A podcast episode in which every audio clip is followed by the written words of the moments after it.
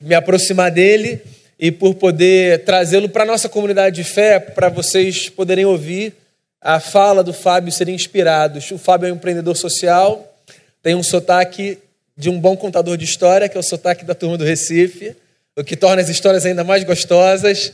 E o Fábio vai falar para a gente hoje, ou vai provocar a gente hoje, é, no que tem sido o que move o coração dele, que é falar sobre essa revolução silenciosa, o poder do voluntariado para a transformação social. Eu queria chamar o Fabinho aqui, dizer que você está em casa, vou pegar só a sua cadeira e que Deus abençoe sua vida. Né?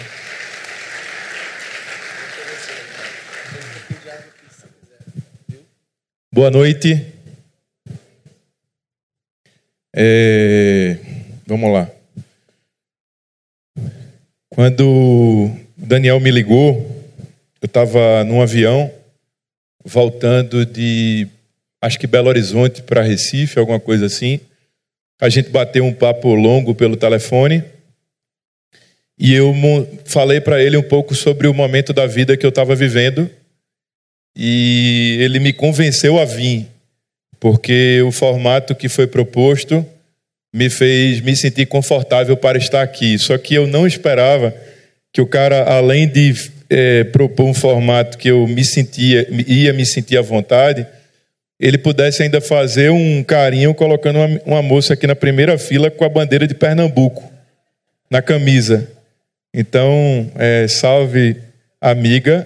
É, se você, se isso aconteceu espontaneamente, foi Deus. Se você foi contratada para isso, belo trabalho, porque eu estou me sentindo em casa agora depois de encontrar você com a bandeira de Pernambuco na minha frente. Muito obrigado. Viu? É... Daniel, como falou há pouco, ele me conhece há algum tempo, eu não o conhecia, mas a tra bela trajetória da vida da gente encontrar amigos. Eu acho que essa noite é uma noite de encontrar um amigo. Cheguei hoje, é, vou embora de madrugada.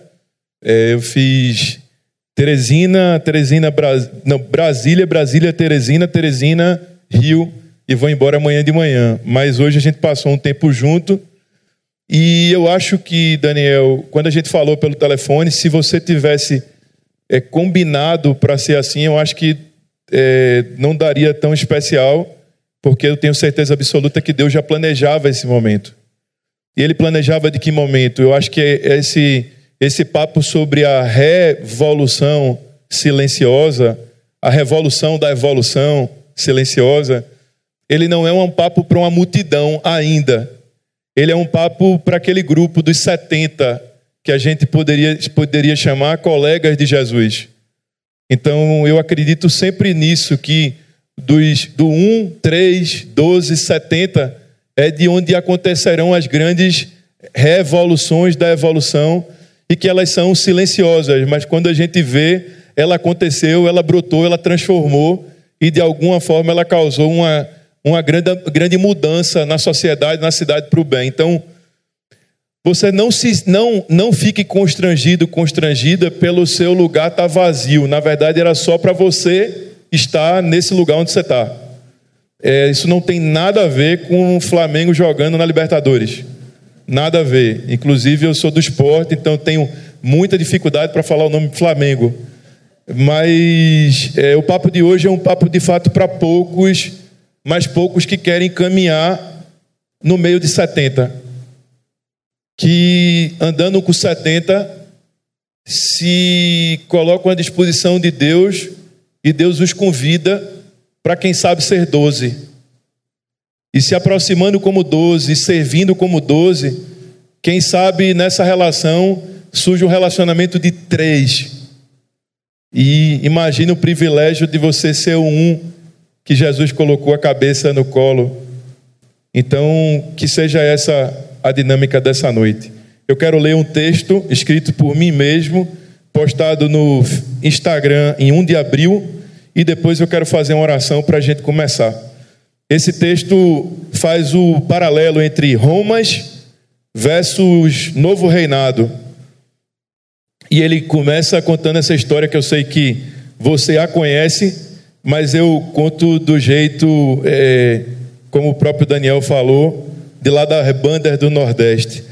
Um sacerdote entra no palácio gritando: Rei, rei, rei, existe um homem espalhando em todos os cantos de Roma que ele é filho de Deus.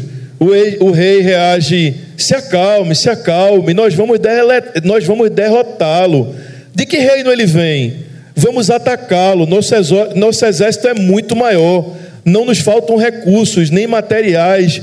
Temos todo o ouro e toda a prata. Vamos destruí-lo. De onde ele vem? É como se dissesse assim: só basta me dizer onde é que é que a gente vai resolver. Aí o sacerdote diz assim: Rei, ele se chama Jesus, vem de Nazaré. Ele fala coisas malucas, é, nunca jamais ouvidas. Por exemplo, ele diz que não está aqui para que as pessoas lavem, lavem os pés dele, e sim afirma que rei que é rei serve, lava os pés do seu povo. Eu não vim para servir, eu vim para servi-los. Ele tem dito isso por aí, rei. Também diz que veio enviado pelo Pai, que é Deus, o único e verdadeiro rei, e que veio para amar, chorar com os que choram, levantar os abatidos, libertar os enclausurados, veio para que todos vivam em paz e tenham esperança. Inclusive, fala que o rei, fala que o rei, ele não tem castelo, nem exército, nem terras, mas diz que é filho do dono de todo ouro e toda prata. Ele diz que é filho de Deus, rei. O rei está numa confusão, rei, está uma confusão gigante nos quatro cantos da cidade, porque todos estão se questionando o jeito de viver, a maneira de tratar uns, um aos outros. Rei, vai sobrar até para o senhor, rei. E aí, é, eles agora estão querendo saber, eles agora sabem que existe uma outra forma de viver e vão buscá-la. Então, estão dizendo que parte desse corpo de Cristo querem viver, que outro rei existe, que outro reinado, e é neles que eles querem gastar a sua existência. Nesse reinado, as falas são de compaixão e não de ódio. O jeito de viver é para todos e com todos. Não importa se são negros, pobres, prostitutas, somos todos irmãos. Eles buscam agora esse novo rei, esse novo reinado, o de Jesus. E é assim que é, Jesus morre de cruz, é assim que hoje, quando tomamos um caminho de ódio, de mentira, de separação, matamos Jesus e somos de Roma e não do reino de Deus. Vamos orar? Pai de infinito amor, obrigado por essa noite, obrigado por esse ajuntamento, obrigado porque o Senhor escolheu 70, 12, 3, 1. E nós aqui essa noite, Pai, nesse fórum chamado Revolução, de evolução silenciosa, a gente quer ouvir a tua voz, a gente quer sentir o teu carinho, a gente quer hoje à noite aqui a busca da lapidação do caráter, do estilo de vida. A gente quer hoje aqui, ao sair daqui, que as pessoas possam dizer: olha ali um cristão, olha ali um cristão mas não porque nós andamos com a faixa Jesus é Senhor e Salvador no carro, Pai, mas porque as pessoas veem isso no jeito como a gente trata nossa esposa, nossos amigos, nossos filhos, no nosso trabalho, na nossa profissão, no nosso jeito de respirar, de viver, de andar. As pessoas veem Jesus de Nazaré, Pai. A gente quer deixar de ser Roma, Pai. Hoje à noite aqui, a gente quer fazer um compromisso com o Senhor, com essa cidade, com essa igreja, com a nossa família, com quem anda perto, com quem anda longe, de caminharmos no Teu reino.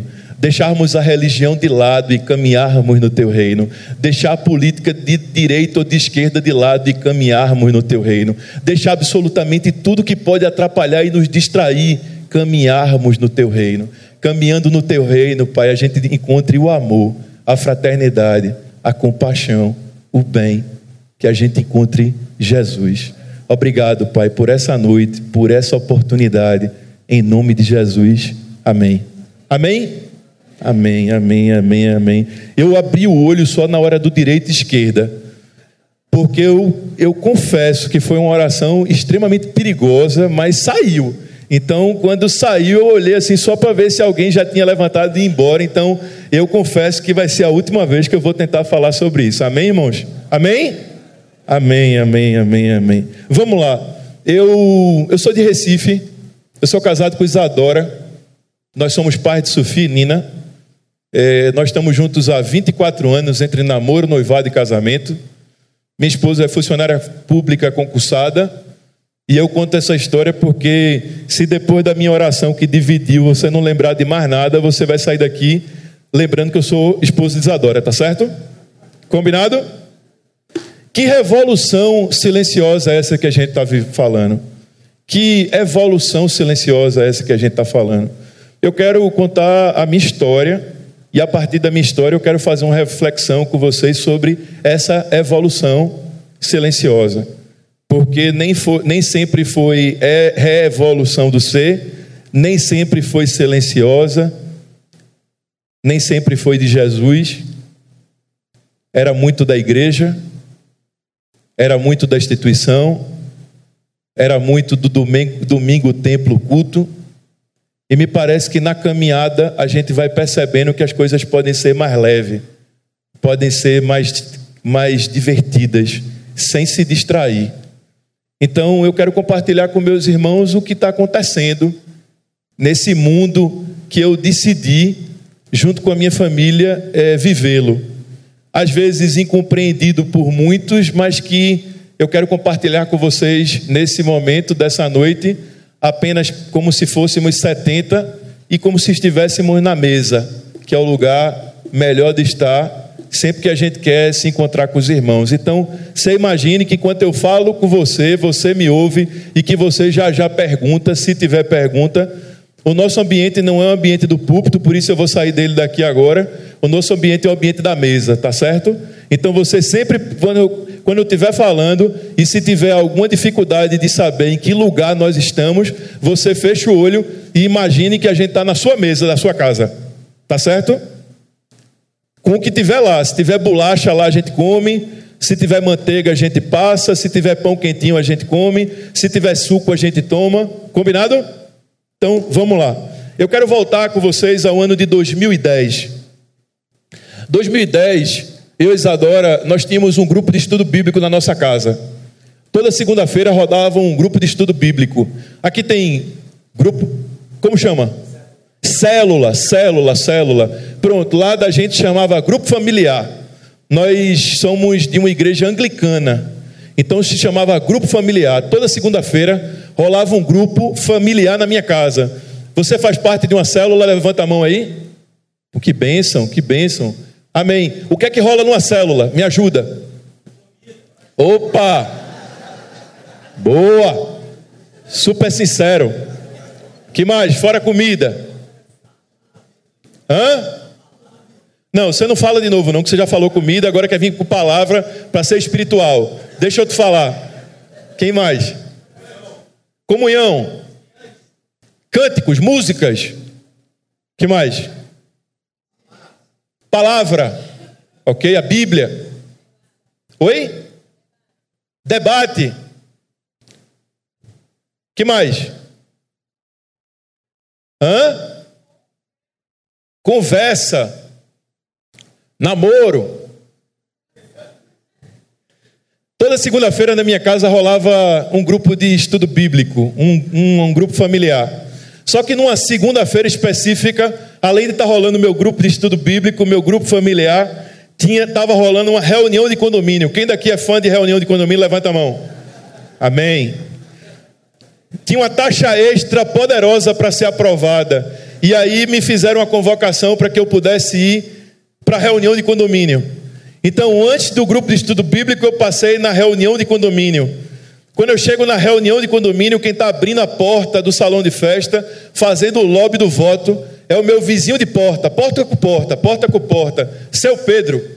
Seu Pedro olha para mim e diz assim: Fábio, já decidiu o seu voto, né? Eu disse, seu Pedro, por quê? Ele disse, porque a gente está aqui para aprovar a taxa extra. Por mais que ela é cara, ela melhora o prédio, ela melhora tudo. Ele fez toda a dinâmica. Eu disse, seu Pedro, eu voto com o senhor, pode deixar, eu estou com o senhor. Ele disse assim, mas Fábio, deixa eu lhe fazer uma pergunta, por que, que você veio? Se eu vim aprovar a taxa extra. Ele disse, e o seu grupo de estudo bíblico? Eu disse, o senhor sabe que tem um grupo de estudo bíblico na minha casa? Sei, claro que eu sei. Eu disse, como que o senhor, o senhor sabe? Ele disse, Toda segunda-feira a sua porta fica aberta, a minha porta fica aberta. Então tudo que acontece na sua casa eu sei. Aí eu disse: O que é que acontece na minha casa? Ele disse exatamente o que vocês disseram. Eu disse: Que bacana, seu Pedro. E deixa eu lhe fazer uma pergunta: Quando que o senhor vai na minha casa? Aí ele olhou para mim e disse assim: Você quer que eu responda mesmo? Tenha cuidado com essa pergunta, se quer que responda mesmo. O problema não está na pergunta, está no mesmo. Eu disse: Quero que o senhor responda mesmo. Isso é a primeira coisa, Fábio. Aqui embaixo do prédio fica toda segunda-feira um porteiro chamado João. Você sabe, né? Quem é João? Sei. Fábio, quando essa reunião de condomínio encerrar hoje, toda a comida vai descer para todos os porteiros, todos vão jantar. E Fábio, eu nunca vi nenhuma comida que sobrou do teu grupo de estudo bíblico descer para o porteiro que não jantou. Então, me parece que a nossa reunião de condomínio, Fábio, é mais espiritual que a sua. Eu disse, seu Pedro, se for por comida, eu peço uma pizza agora para o seu João. Esse Fábio não tem a ver com isso. O segundo assunto é mais importante. Vem aqui, por favor. Quando ele disse, vem aqui, por favor, parecia que ele já tinha feito a reunião da reunião, porque saiu com ele seis moradores. E aí foram para trás do prédio, onde ficam os carros. E aí ele disse assim: Fábio, está vendo todos esses carros em cima da árvore, em cima, na frente do portão, na vaga das pessoas que têm deficiência física. São todos da sua casa. Inclusive, Fábio, na última segunda-feira, uma ambulância tentou sair do prédio e não conseguiu. Então, toda vez que vocês oram por mim, eu oro para vocês sumirem daqui.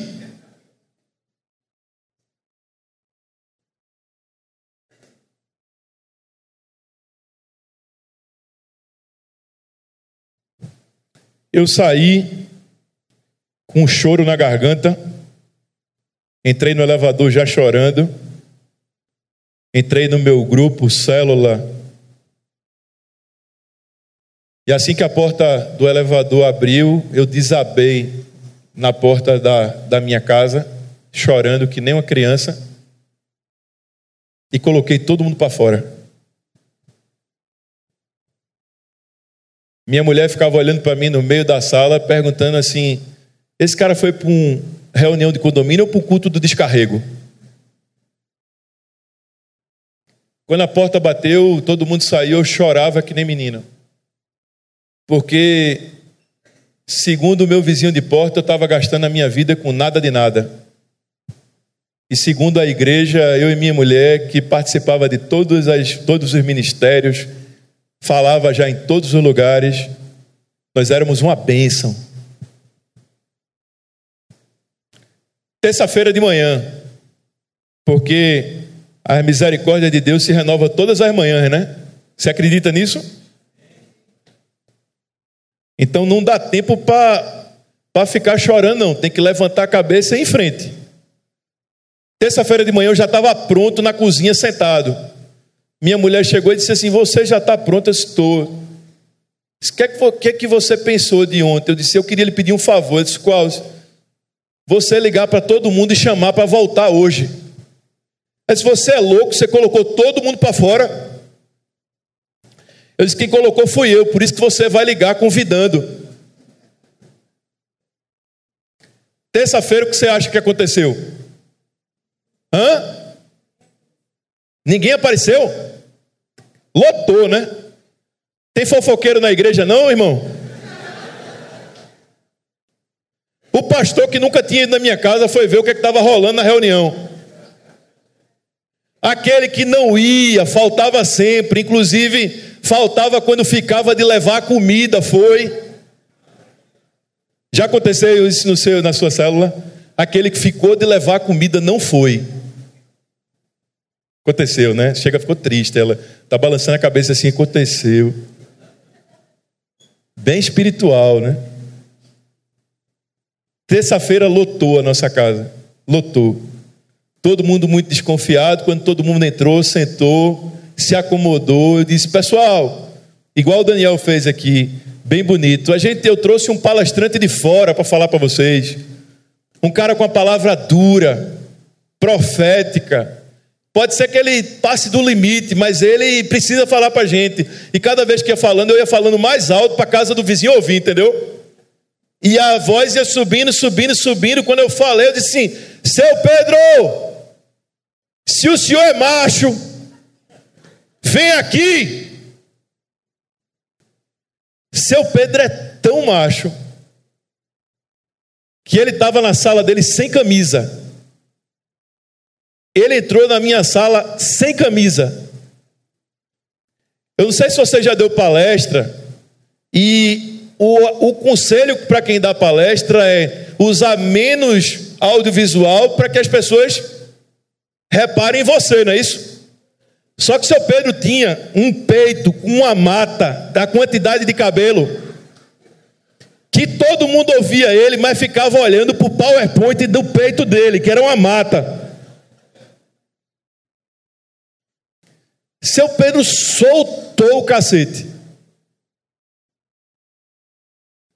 Metade do povo queria levantar para matar ele, a outra metade perguntava: e ele é crente para falar assim com a gente? Aí alguém dizia: Eu acho que ele é mais crente do que a gente, é melhor parar. Quando ele acabou, levantou da sala, foi embora e deixou o caos. O caos. Caos feito. Eu disse, pessoal, eu vi essa história ontem. Vocês acabaram de ouvir. Se está gerando confusão em vocês, gerou em mim. Eu não dormi. E aqui na minha casa, afinal é a minha casa, vai nascer outra coisa. Se vocês quiserem participar de um grupo como era até ontem, no boletim da igreja tem outros lares. Eu sugiro vocês visitarem. Imagina a cara do pastor. Metade da sala foi embora. Só que metade de muito ainda é muito. A metade que ficou, eu peguei um computador, coloquei na sala e disse assim: olha só, a minha sugestão é a gente encarar um problema que está acontecendo no estado de Pernambuco. Nós temos muitas famílias debaixo d'água. A chuva acabou com tudo na Mata Sul de Pernambuco. Várias cidades estão debaixo d'água e a gente precisa ajudar. Não é possível que a gente esteja aqui e a gente nunca conversou sobre isso. Entendeu ou não? É como se estivesse acontecendo alguma coisa muito grave no Rio de Janeiro, muito grave, como está acontecendo, e isso não fizesse pauta da nossa pauta. É como se a gente estivesse na Califórnia nesse momento, discutindo os astros vivendo no Rio de Janeiro. E me parece que o meu grupo era assim. A gente estava discutindo os astros vivendo no estado de Pernambuco, debaixo d'água, todo mundo sem roupa, sem colchão, sem comida, e a gente não tinha falado sobre isso. E se a gente não estava falando sobre isso, era impossível a gente pensar em levar comida para o seu, seu João. Ou se preocupar com os carros que fechavam a rua para todo mundo passar. Porque isso não era pauta. Isso não era agenda. Isso não era vida.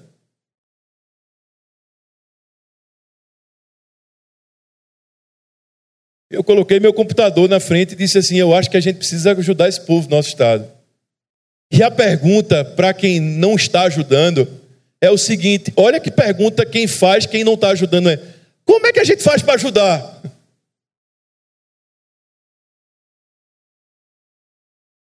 Ajudando. Mas ajuda como? Vendo o que mais precisa.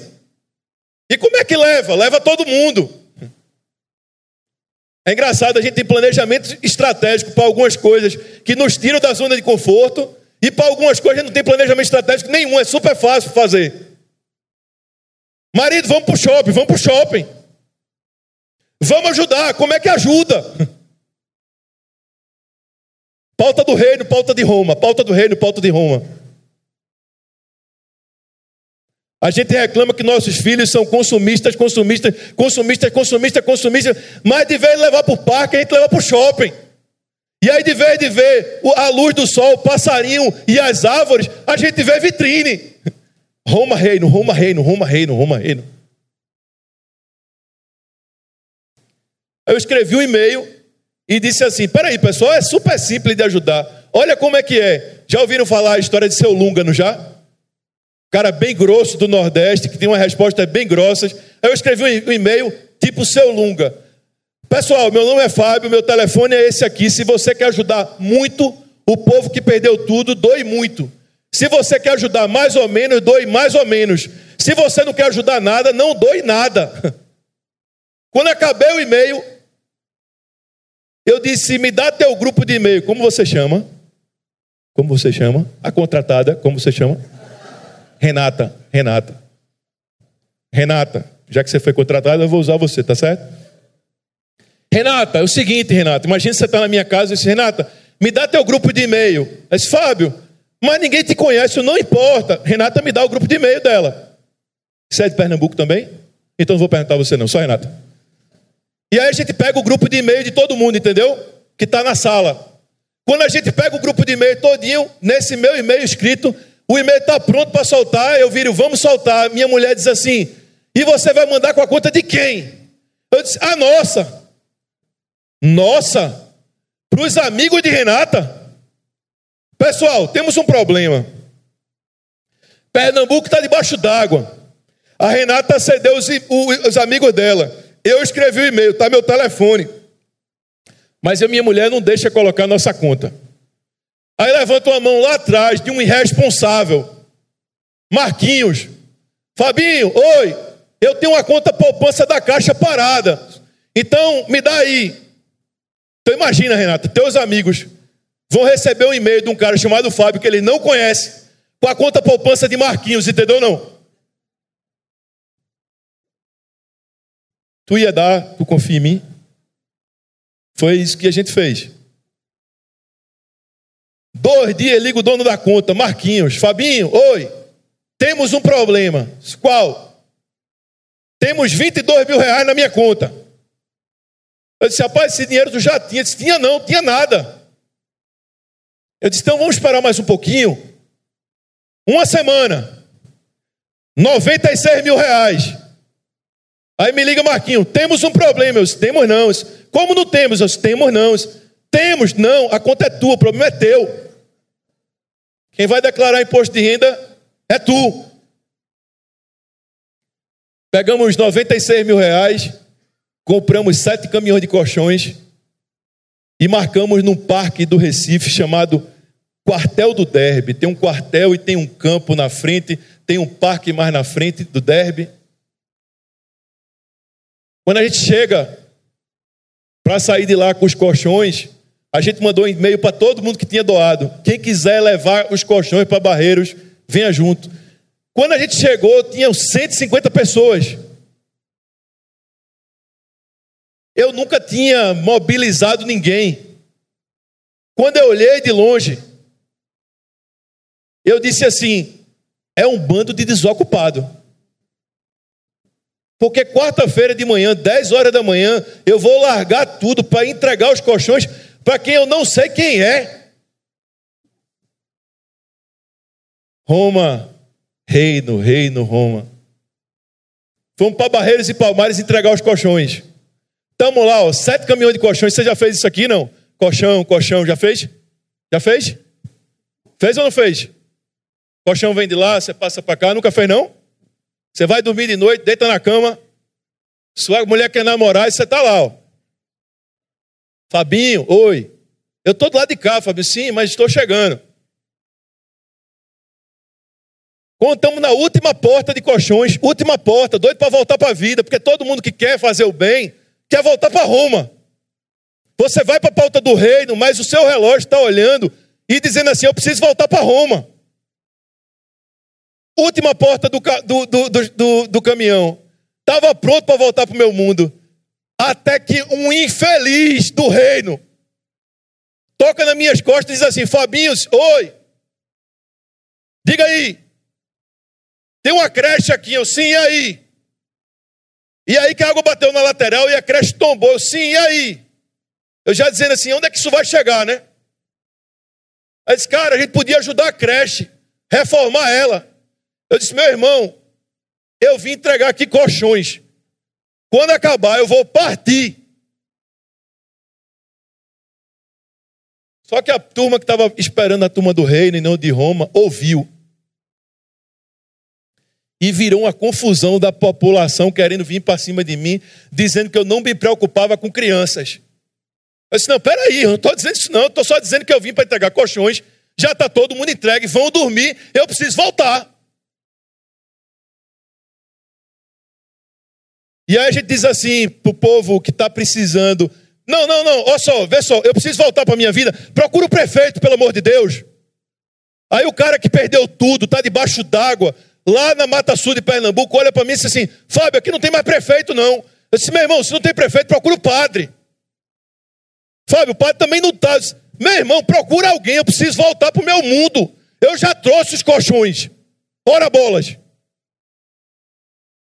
Só que aí pegaram meu celular e abriram outra campanha para reformar a creche na conta de Marquinhos.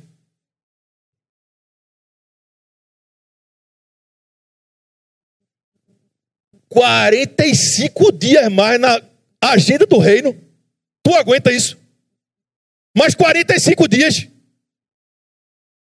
45 dias de e-mail, 45 dias de reunião, 45 dias pedindo tinta, pedindo de ferro, pedindo grade, pedindo banca, pedindo televisão para a creche voltar a funcionar. Tu aguenta isso?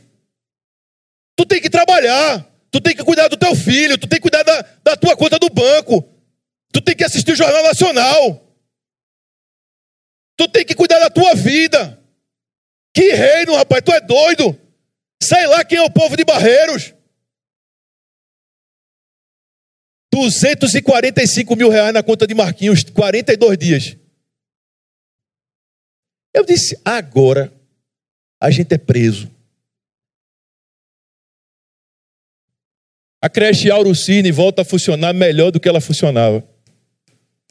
E aí, no dia que a creche vai voltar a ser reaberta para a cidade, eu levo minha filha, que hoje tem 10 anos, Sofia, com dois anos, no banco de trás do carro, ela estava assistindo uma, um DVD na cabeça do motorista de patati patatá.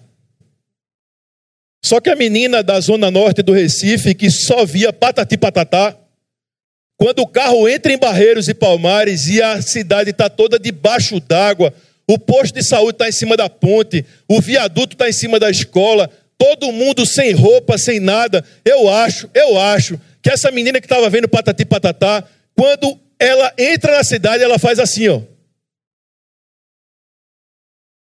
E quando ela faz assim, ela vê cenas que ela nunca viu na vida dela. Porque ela vive da escola para casa, da casa para a escola, da escola para o inglês, do inglês para o clube, do clube para o aniversário da amiga, para o cinema, para a vida dela. E quando ela faz assim, ela começa a olhar um monte de meninos sem roupa. E começa a ver um monte de gente chorando. E vê tudo cheio de lama. Eu não sei quanto tempo durou, mas eu acho que ela com dois anos foi assustador. Porque quando o carro para na frente da creche e tá todo mundo esperando para a gente fazer a entrega da creche, o carro para, eu venho para o banco de trás, abro a porta e digo assim: Filha, Sofia, desce. E ela fica segurando na cadeira, fazendo assim para mim. Eu disse, filha, desce.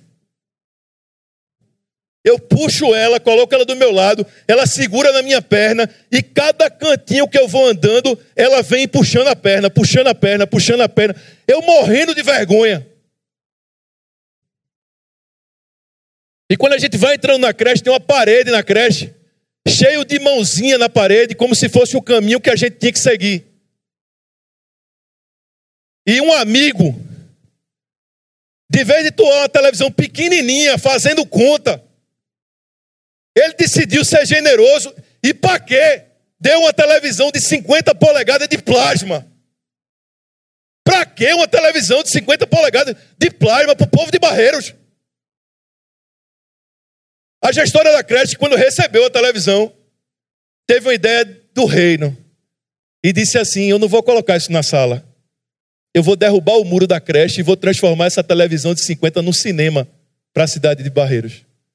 Meteu na parede e quando o povo do Recife entra, começa a chorar. E quando eu noto, eu vi que eu tinha perdido a minha filha. Ela tinha saído daqui. Eu disse: Eu começo a chorar porque eu tenho muito medo da minha mulher. Mas ó, é muito medo mesmo que eu tenho da minha mulher. E a única coisa eu me lembro que minha mulher disse quando eu saísse de casa: não perca a Sofia eu não consegui. Mas toda vez que ela me diz só uma coisa, eu não consigo fazer.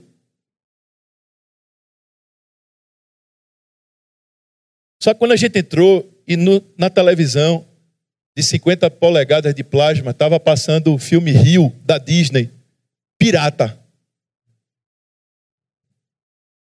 Sofia tinha visto o filme Rio da Disney no cinema sendo roubada ela, o pai dela e a mãe com um negócio chamado combo. Sabe o que é, não sabe?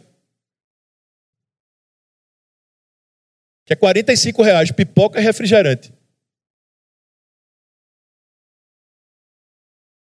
Quando ela entrou e ela viu o filme, ela soltou a minha perna, arrudeou, sentou lá na frente do lado da menina de Barreiros e fez assim, ó. E começou a conversar com a menina sobre o filme. Porque naquele momento o mundo delas era o mesmo. E o nome disso é bem comum. Quando a menina de Barreiros e a menina do Recife conversam sobre o mesmo filme. Isso acontece poucas vezes na nossa vida.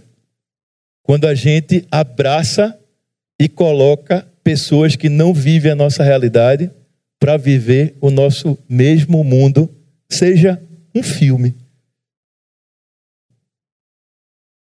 Quando isso aconteceu, eu decidi chutar o pau da barraca e dizer: eu vou viver esse negócio até o talo chamado reino. Eu não sei qual é o preço disso, eu não sei se as pessoas vão se afastar, eu não sei qual é o preço no casamento, na vida, mas eu sou de Jesus. Eu sou de Jesus. Antes de ser qualquer coisa, eu sou cristão, e por ser cristão, eu quero viver essa história de Jesus. Eu comprei um barracozinho bem pequenininho dentro da comunidade do Papelão, na cidade do Recife, e fui morar dentro por 73 dias porque eu queria entender que mundo era esse. Todo mundo chamando de maluco, todo mundo chamando de maluco. Minha mulher me colocou para fora de casa quatro vezes.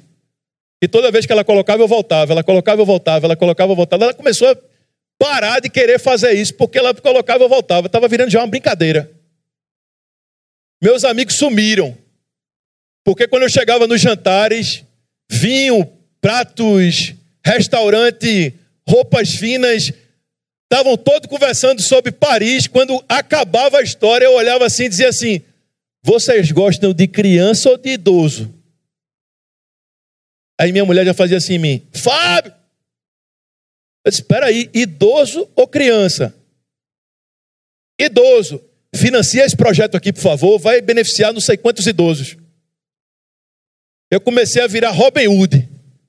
Se tivesse uma carteira, levei. Pai, mãe, irmão, todo mundo dizendo, ah, contrato psiquiatra para ele. E eu vivia os dias mais felizes da minha vida. Eu vivia feito um menino, solto no parque, começando a viver uma revolução de fato silenciosa na minha vida. Eu me encontrei com Jesus várias vezes, várias madrugadas, várias favelas, vários presídios, várias Áfricas, várias escolas, vários hospitais. E toda vez que eu ia, me importava menos se era direita ou se era esquerda, porque tinha um negócio chamado Jesus. Cada vez que eu vivia, mais eu entendia que o prefeito não ia resolver o problema da, da cidade, e que o pastor não era o único responsável pela igreja, e que cada vez eu entendia que o síndico do prédio era um coitado e não um herói. E começava a perceber que para a gente mudar o jogo, precisava do meu tempo também, da minha vida, da minha agenda, dos meus recursos, da minha família, de tudo isso. É o que a gente chama de conversão. Conversão não à religião, mas a Jesus de Nazaré, que vem, que abraça, que transforma, que cura, e a gente fica apaixonado, apaixonada. E a gente quer mais, mais, mais, mais, mais e mais. Quando chega em 2014, quatro anos depois, a cidade do Recife era nossa, nossa. Todo canto da cidade, no sertão, já existia alguém que dizia assim: Eu sou voluntário do novo jeito. E eu chegava em qualquer lugar, o pessoal dizia assim: Ó, oh, Fábio do novo jeito, virou um sobrenome. A gente furava poço no sertão, cuidava de hospital, de creche, de presídio, de educação, do idoso, a gente se espalhou pela cidade. E é engraçado quando a gente se espalha pela cidade, começa a bobagem. Ele quer ser prefeito. Ele quer ser vereador.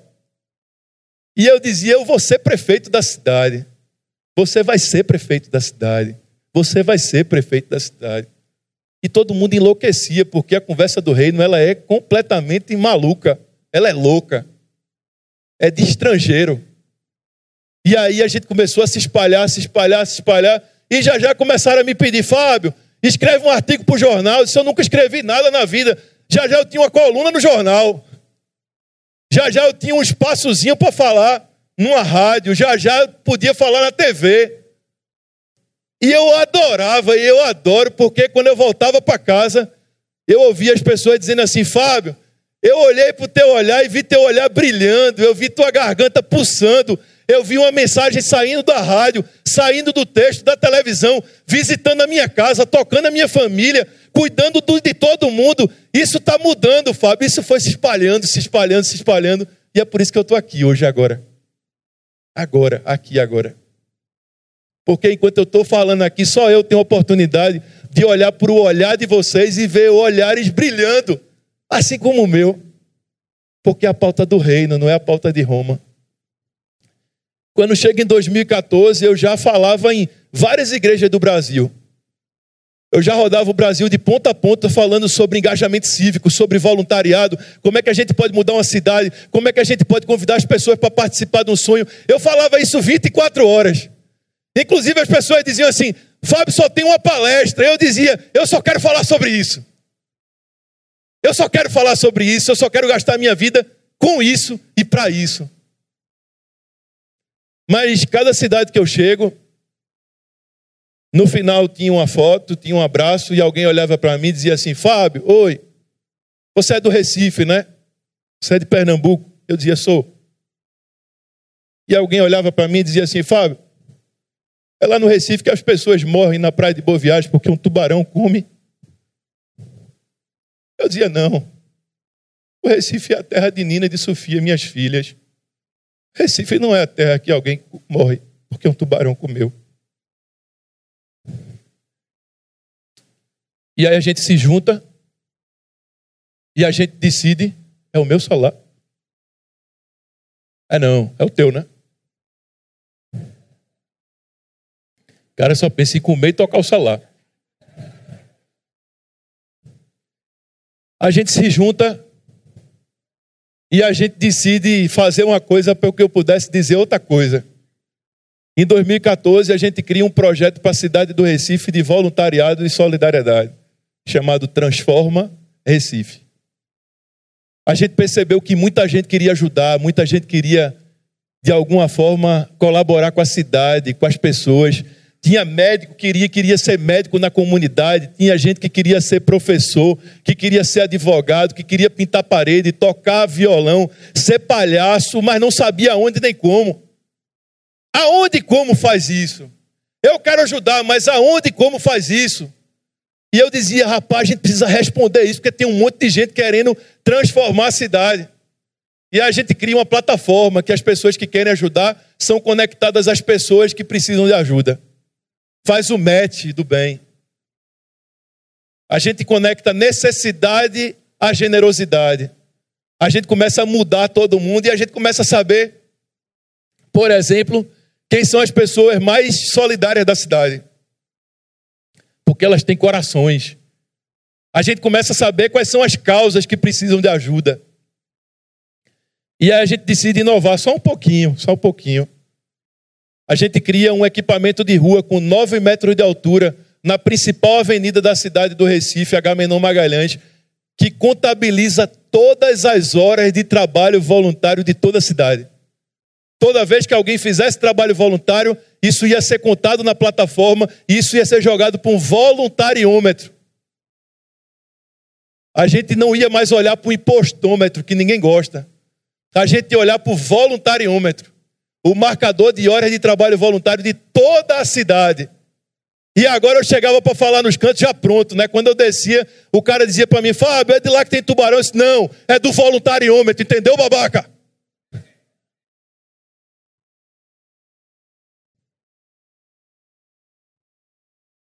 Porque a gente precisa de símbolos do bem. A gente precisa de símbolos do reino. A gente precisa de símbolo da cruz. A gente precisa de tolerância. mas precisa do amor. A gente precisa aceitar diferenças. E a gente precisa sermos irmãos. Porque o grande ganho dessa noite não é vir aqui falar para vocês, é encontrar meus irmãos. É gente que é, é, irmão desde sempre, mas não se conhece. Mas eu posso voltar para casa já já e chegar de madrugada, acordar minhas duas meninas e dizer assim: Papai conheceu mais irmãos. Mais irmãos e mais irmãos. Transforma Recife se torna uma referência para a cidade do Recife. E a gente começa a fazer, transforma um monte de lugar. E no ano passado a gente percebeu que a gente era hora de fazer um movimento para todo o Brasil chamado Transforma Brasil. E agora vocês podem se cadastrar. E agora vocês podem ser voluntários. E agora vocês podem ajudar todas as ONGs que precisam. E agora você que é professor pode ir lá para a comunidade e cuidar das pessoas que precisam de educação. E você que é médico, e você que é advogado. Sabe por que você precisa? Sabe por que, que seu filho jovem que está estudando direito precisa? Porque não dá para ir para uma universidade de curso de direito dar uma palestra e quando você abre a porta tem 80 alunos e você pergunta para os meninos: por que, que você está estudando direito? Afinal, eles vão ser o quê? Advogados, procuradores, juízes, desembargadores. Por que, que vocês estão estudando direito? Eu não ouço alto. Eu estudo direito porque eu tenho sede de justiça. Você não chega numa sala de medicina e encontra um bando de menino que dizem assim: Eu vou ser médico porque eu sou apaixonado por salvar vidas. A gente precisa resgatar o propósito, a missão. Por que veio, para que veio. E me parece que isso tem a ver com Jesus, né? Me parece que isso tem a ver com Jesus. Transforma Brasil em quatro anos, daqui a 2022. 2022, já já. 2022 você vai voltar para governador, certo? 2022 você vai voltar para governador. Mas em 2022 o Transforma Brasil vai ter 5 milhões de brasileiros fazendo bem. 5 milhões. De todas as capitais, de todas as cidades, de todos os estados. Gente se espalhando, pintando creche, cuidando da praça, reformando o hospital, colocando a mão na massa. Aí sabe o que vai acontecer? Você vai começar a poder votar em gente que já faz coisas e não que diz que quando for vai fazer. E aí você vai começar a visitar o médico que tem é o mais humano, porque ele cuida de pessoas. E você vai poder visitar o advogado que é mais humano, porque cuida de pessoas. E você vai viver num país menos de Roma e mais do reino. O meu papel, o seu papel não é sinalizarmos Roma, é sinalizarmos o reino. Nesse reino as pessoas servem. Nesse reino não existe um projeto de poder, existe um projeto de servir. Nesse reino, quando nos encontramos com Jesus, nós não somos maiores, nós somos menores. Quando nos encontramos com Jesus, a agenda muda, a forma de viver muda, o jeito de conduzir a vida muda. E me parece, me parece, me parece que é isso que está faltando no Brasil, né? Mas e me parece, me parece, me parece que é isso que está faltando no Rio de Janeiro, né? Me parece, me parece, me parece que é isso que está faltando no seu prédio, né? E que está faltando na sua família. E que está faltando na sua vida. Jesus tem absolutamente todas as respostas para todas as perguntas. Eu quero finalizar para abrir para as perguntas. Daniel, é, essa é a minha segunda, terceira palestra do ano só. Eu precisei me recolher em janeiro, passei janeiro, fevereiro, março e abril guardado. No dia que o Daniel me ligou, eu estava no avião, ele disse assim: Fábio, vem aqui, vem falar. Eu disse, cara, eu não estou podendo mais falar, não. Eu estou precisando me guardar. Eu acabei de chegar de Brumadinho. Eu vivi o maior drama da minha vida. Eu eu estou pensando em parar, Daniel. Porque quem está na pauta do reino, quem está buscando uma causa, um propósito, Todo dia pense em parar. Porque se você não pensa em parar, provavelmente tem alguma coisa errada com a sua agenda. E eu disse, meu irmão, eu preciso me recolher, eu preciso me guardar, eu preciso me curar, eu preciso da minha casa, da minha mulher, das minhas filhas, eu preciso de tudo isso. E aí, depois de quatro meses, eu estou aqui novamente. E há duas semanas atrás, eu tive uma conversa com as minhas filhas, uma de dez e uma de sete. A de dez, Sofia, é uma princesa é toda espontânea, gosta de poesia, gosta de teatro, gosta de gosta do leve, do passado, do jardim, do passarinho. A mais nova pensa 100% do dia em criar alguma startup. Sete anos. Essa semana ela entrou no banheiro e disse assim: Pai, tu enxuga a tua escova de dente? Eu disse, Não, filha. Mas, pai, eu comecei a, escovar, a enxugar a minha escova de dente e aumentou o uso dela em 70% da anterior. Mas como é, Nina? Se é, pai, eu medi o tempo em 70% a mais. Pai, se a gente criasse um equipamento que ficasse aqui em cima da bancada e todo mundo colocasse a escova para secar, tu acha que vendia?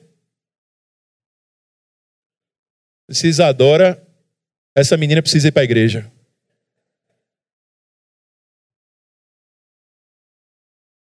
Aí eu entrei em casa numa dessas viagens, cheguei cedo, coloquei no quarto as duas e disse assim: a mais nova diz assim, pai, tudo tu quer fazer reunião. Aí eu disse: eu quero fazer uma reunião com vocês. As duas entraram no quarto, sentaram. E nessa minha busca de quem eu sou, o que é que eu estou fazendo aqui, por que eu vim, para que eu vim, dessa re, da revolução silenciosa, eu olhei para as duas e disse assim: Filhas, papai tem algumas perguntas para fazer para vocês. Aí eu disse: Filha, vocês acham que papai é menos pai do que aquele pai que leva para a escola, busca no judô, faz a tarefinha.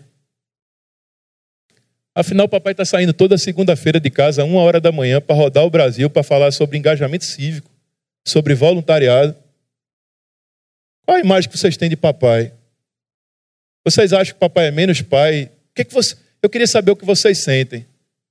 Aí as duas começaram a dizer: Não, pai, a mais nova disse assim: é toda tecnológica. Pai, a gente faz FaceTime. Eu disse: eu disse, estou quase indo embora e comprando um celular para as duas, nenhuma das duas tem. De vez de me ajudar, piorou. Disse, não, pai, está tudo resolvido, está tudo bem, a gente é uma família. Quando o senhor está aqui, a gente está sempre junto. Aí a mais, a mais velha, que é toda. Não, pai, o que importa é a qualidade do tempo, pai. Eu disse, danou-se, então tudo bem. Agora deixa eu fazer uma pergunta para vocês. Por que, que papai faz o que ele faz? Por que, que papai sai de madrugada toda segunda-feira, volta na sexta? Por que, que papai roda o Brasil? Por que, que papai conhece tanta gente? Por que, que papai faz isso tudo? Aí a mais velha, que é toda sonhadora, disse: Papai quer mudar o mundo. Aí a mais nova, que é mais focada, disse assim: Papai quer mudar a vida das pessoas mais humildes. Aí eu disse: Não, não. Porque senão nós vamos ter muitos problemas no futuro. Porque vocês vão achar que papai sai de casa para mudar o mundo e a vida das pessoas mais humildes. Papai sai todo dia de madrugada e volta na sexta. Porque papai quer mudar o mundo de vocês. Papai quer ser usado por Jesus para mudar o mundo das filhas dele. Porque papai sonha, papai sonha. No dia que a gente vai sentar em cima de um trator e derrubar aquele portão do prédio, todo mundo vai entrar. Papai sonha de que vocês tenham muito mais amigas do que da escola, do inglês, do prédio. E é isso que a gente está construindo na nossa família. É por isso que vocês, de vez de fazerem o aniversário de vocês numa casa de, de, de infantil, vocês fazem lá na nossa creche. Porque vocês são amigas das meninas da creche. Aí, no meio dessa fala toda, eu perguntei para elas: vocês queriam outra vida? Aí a mais velha, que é toda linda. Disse assim: Não, pai, a gente quer a vida do reino. Na vida do reino, a gente sempre vai estar junto. Na vida do reino, a gente vai viver como criança. Na vida do reino, a gente vai amar Jesus. Na vida do reino, a gente vai viver e vai pregar, se necessário, com palavras. Na vida do reino, a gente vai viajar, chegar aqui hoje à noite e vamos sair com uma família chamada Corpo de Cristo. Que Deus te abençoe, te use, te guarde e que você saia daqui não para dividir, mas sim para juntar, para espalhar o reino. Que Deus abençoe. Amém.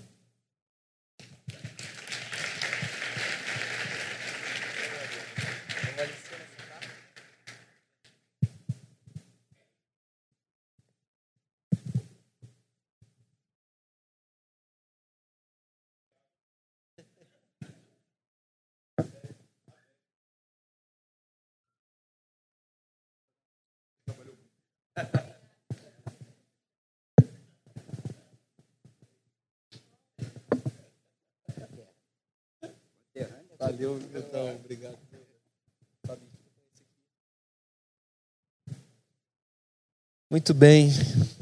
Vamos lá, gente. Não tem pergunta nenhuma. Pior que tem. Aqui, ó, fica com o seu aqui. Vou ler aqui algumas das perguntas que a gente recebeu. Tentei também aglutinar alguns temas que pareciam comuns, Fabinho, tá? Como não tem pergunta nenhuma, o cara disse que resolveu aglutinar. não era para falar Tem três coisas. perguntas, ele está falando como se tivesse 300. cada 100 virou uma. É o fraco. Brincadeira. Não, é, mas não é. Mentira. Tem oito perguntas aqui. A primeira, a primeira é de um é, de uma experiência pessoal sua. Entre o dia do seu despertar para o reino do bem e o start que você iniciou o seu projeto social e novo projeto de vida, você por acaso viveu um período de deserto para entender o seu propósito? Não. É... Não, não, eu não vivi deserto nenhum. Eu não, eu não fiz conta nenhuma. Eu fui ser feliz. Isso fui ser feliz. Muita gente me pergunta como é que começa um negócio. Eu digo, começando. Começando. E se eu não sei começar, o que é que eu faço? Se junta com quem está começando. Mas você só não pode ficar parado. Você só não pode dizer que está vivendo de vez de para ser para ter, de vez de viver para sobreviver. Porque uma vida que você sai de casa seis horas da manhã e volta onze horas da noite com várias atividades, várias atividades, várias atividades várias atividades, você não vai me dizer que você é feliz. Agora, que você pode transformar esse de 7 às 11 de forma muito feliz, você pode. Sabe como é que eu faço? Sabe se você é dentista e aquele paciente faltou e aquele horário está vago e você está lendo revista de vez de ceder aquele espaço para quem não pode pagar? É essa pessoa que não pode pagar que vai ser o suspiro do dia do seu dia. Então, é, eu não fiz essa conta, eu nunca passei por deserto, eu estou passando nesse momento por um, um momento de reflexão, de rever agenda, de rever vida, de não transformar a missão na vida, porque a minha missão não é a minha vida. A minha vida tem Isadora, tem Nina, tem Sofia, tem os amigos, tem o maior clube do Brasil, que é o Esporte Clube do Recife. Não, Renata. Você é de que time? Nem diga. Não, vocês contrataram a moça do Náutico. Pelo amor de Deus, Renata, que gafe, muda pelo menos para me fazer feliz. Então, assim, eu acho que eu acho que essa conta, essa conta de quem está vivendo a agenda do reino não se faz, não. Essa é a conta de quem está forçando a agenda do reino. Mas quem está vivendo essa agenda do reino não faz essa contabilidade essa da perda, do, do ganho. Ah, não, eu estou deixando de ganhar dinheiro porque eu estou fazendo coisa. Nada. Essa, essa conta não existe assim. Então, é, se você está fazendo essa pergunta, o que eu percebo é que provavelmente você está indeciso de saber como é que faz para começar, como é que faz para pular, como é que faz para fazer. Fazendo, pule, vai dar tudo certo. Deus é contigo, Deus é apaixonado por pessoas, Ele quer te usar, Ele poderia ter achado outro jeito de mudar o mundo, mas Ele convidou você. Então, é assim que eu enxergo. Boa, vou fazer outra. Uma das que você copilou.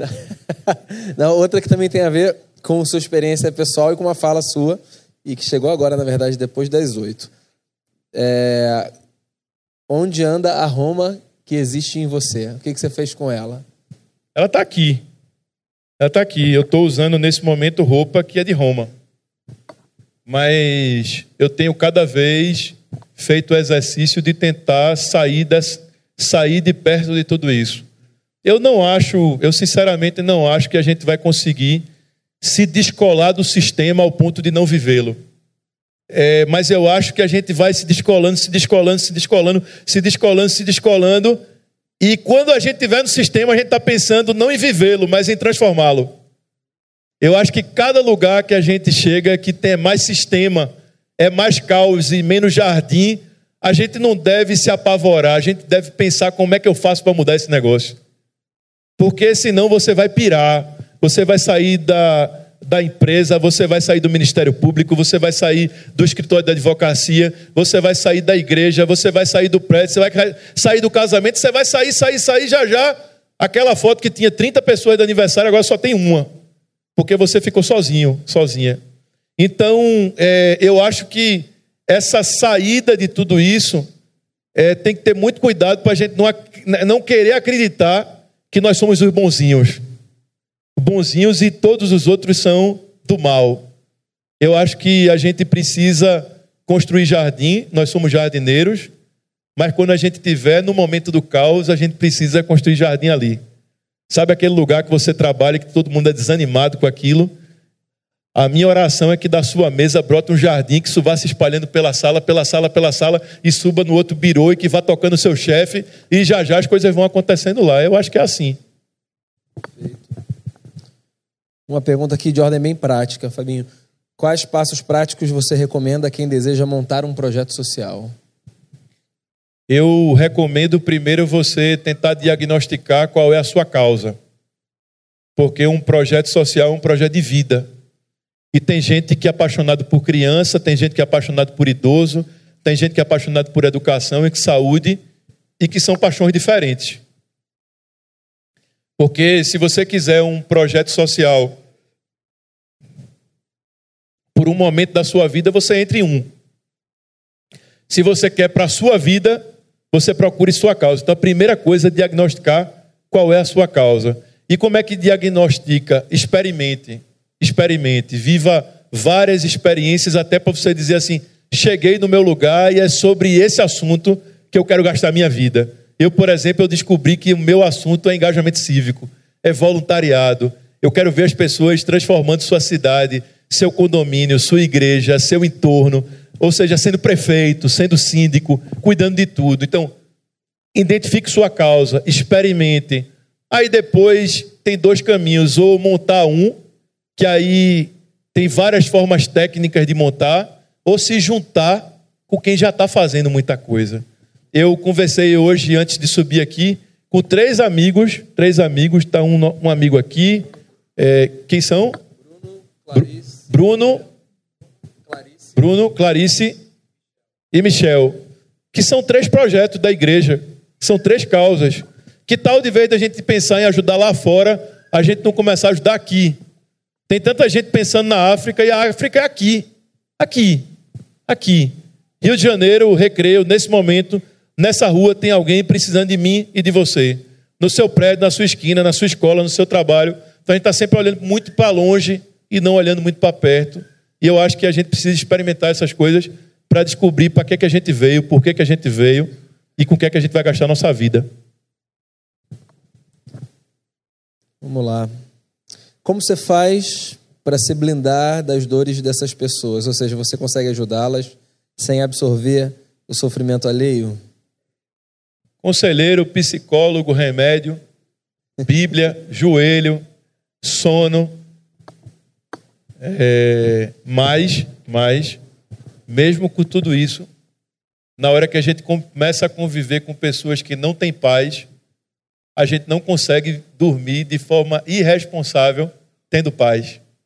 Quando a gente percebe que no nosso país, na nossa cidade, na nossa rua, na nossa igreja, tem tanta gente sem ter o que comer, a gente começa a ter cuidado com, a nossa, com, a, com, a, com o estilo da nossa vida e cada sobra que tem no prato. Então, é, eu, eu acho que a gente não vai conseguir se distanciar disso. Mas eu acho que tem formas da gente buscar respiro, é, sentar na mesa com os amigos e dar gargalhada. Eu não vou mudar o mundo, não é essa a pretensão. Eu não sou Jesus, eu não sou Deus, eu não vou transformar o Brasil. Eu vou fazer aquilo que for possível, aquilo que os recursos der, aquilo onde Deus me levar, aonde irmãos se levantar. Eu acho que é por aí. Agora, a inquietude, o jeito humano e responsável de olhar tudo, eu acho que tem a ver com o amadurecimento da conversão. É, o, é um ciclo que você hoje olha uma coisa de outra, um jeito, amanhã você olha de outro jeito, de outro jeito, de outro jeito, e você está mudando. É porque enquanto você faz o bem, o bem faz o bem em você também.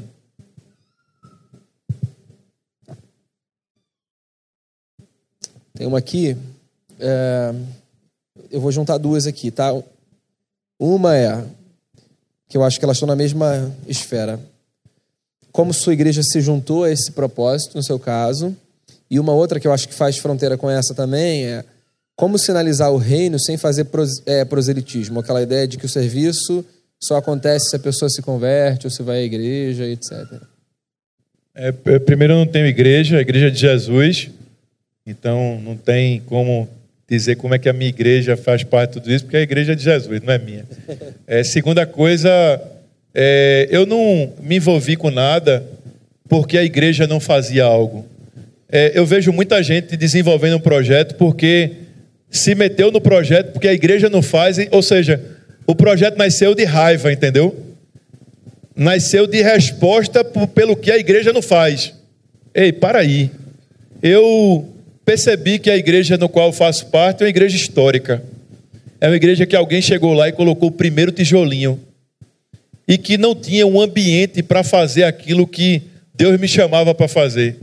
Eu tinha duas opções. Eu ficava lá dentro batendo, batendo, batendo, enchendo o saco do pastor. Ou eu fazia diferente, sentava com o pastor, dizia aquilo que estava queimando no meu coração e pedia a bênção dele para fazer na cidade e na sociedade. Então, e a pergunta é o seguinte: como é que a igreja está comigo? A igreja está onde eu estou. Aonde Fábio está, nesse momento, a igreja anglicana da cidade do Recife está.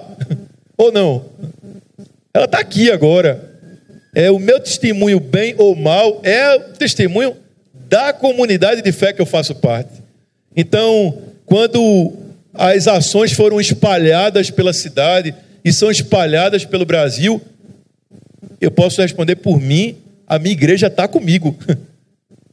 Porque ela está em mim, ela está no meu coração. Essa é a primeira pergunta, é a resposta para a pergunta.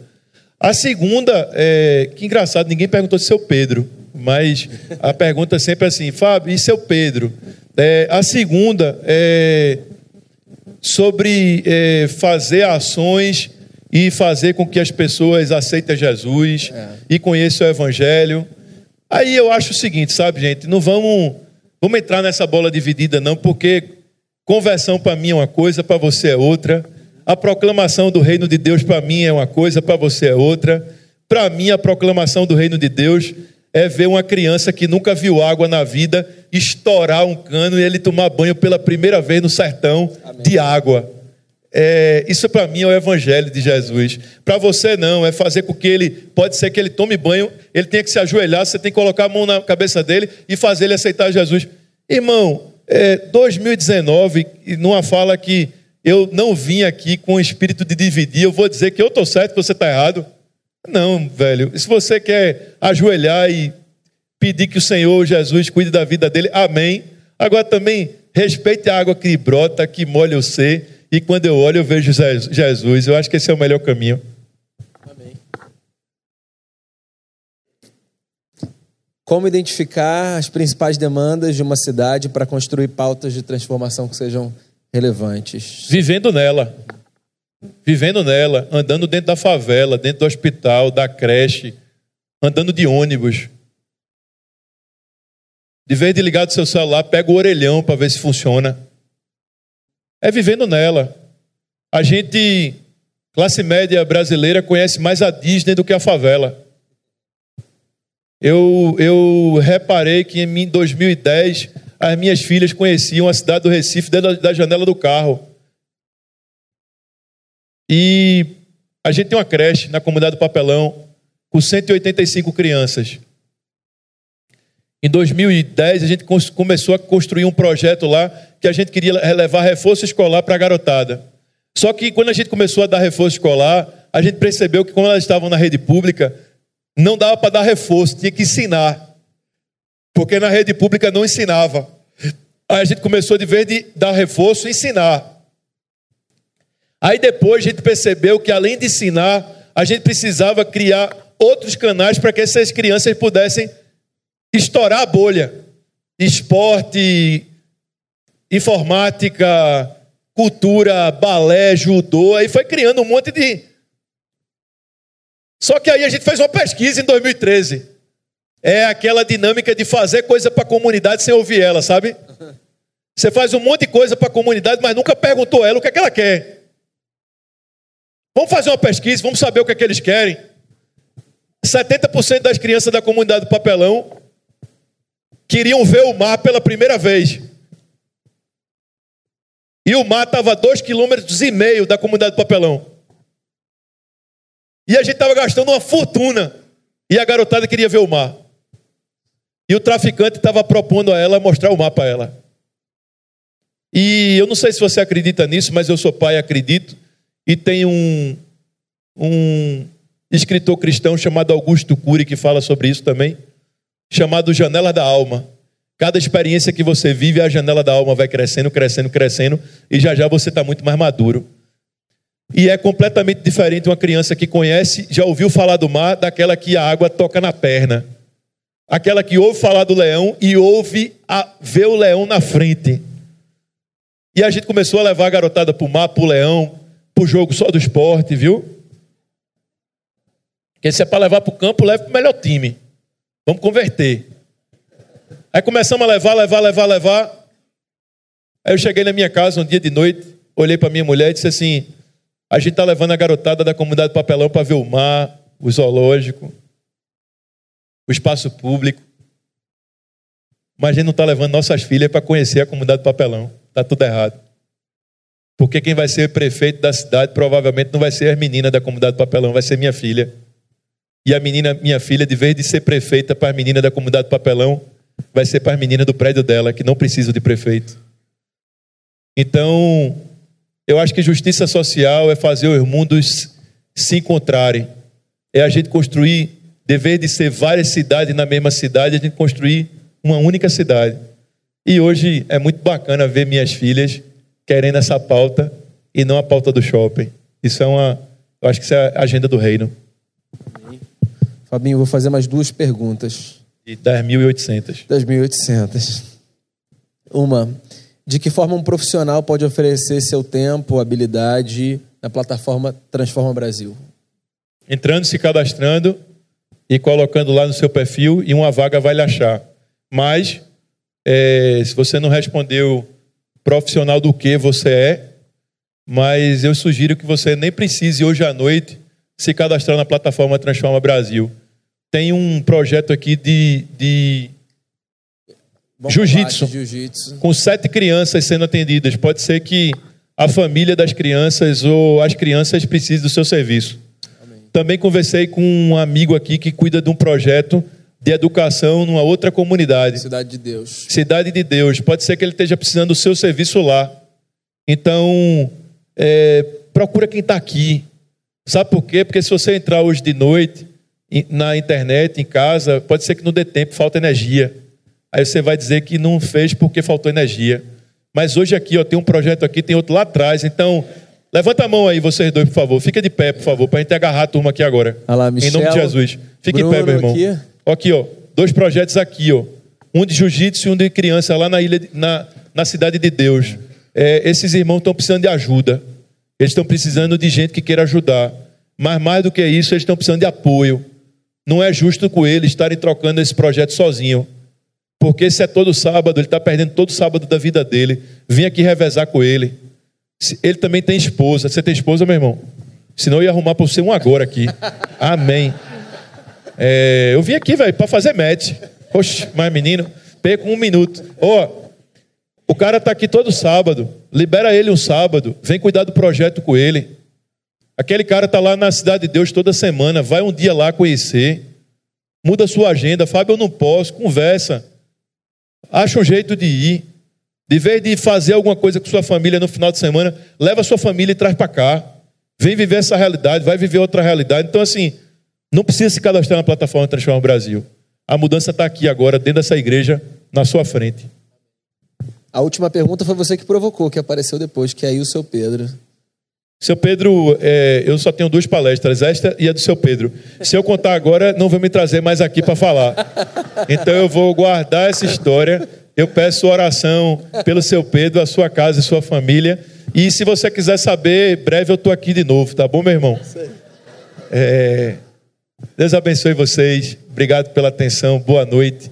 Que Deus seja com vocês, com a família de vocês, com o coração de vocês. E que a gente, Daniel, a gente possa ouvir milagres acontecer essa noite aqui. Porque eu, eu ficava procurando milagre. Eu, eu decidi, do meu jeito, pecador, é, dizer para Deus: Deus, eu quero me tornar um milagre. Eu quero me tornar um milagre. Faz de mim é, um milagre para a tua honra e para a tua glória. Então, que Deus possa cuidar da sua vida, da sua agenda, do seu coração, das suas dores, dos seus dramas, daquilo que está guardado lá no lugar mais profundo do seu ser e nem você sabe que está. Que Deus possa curar para que você possa viver livre, leve e servindo. Obrigado, irmão.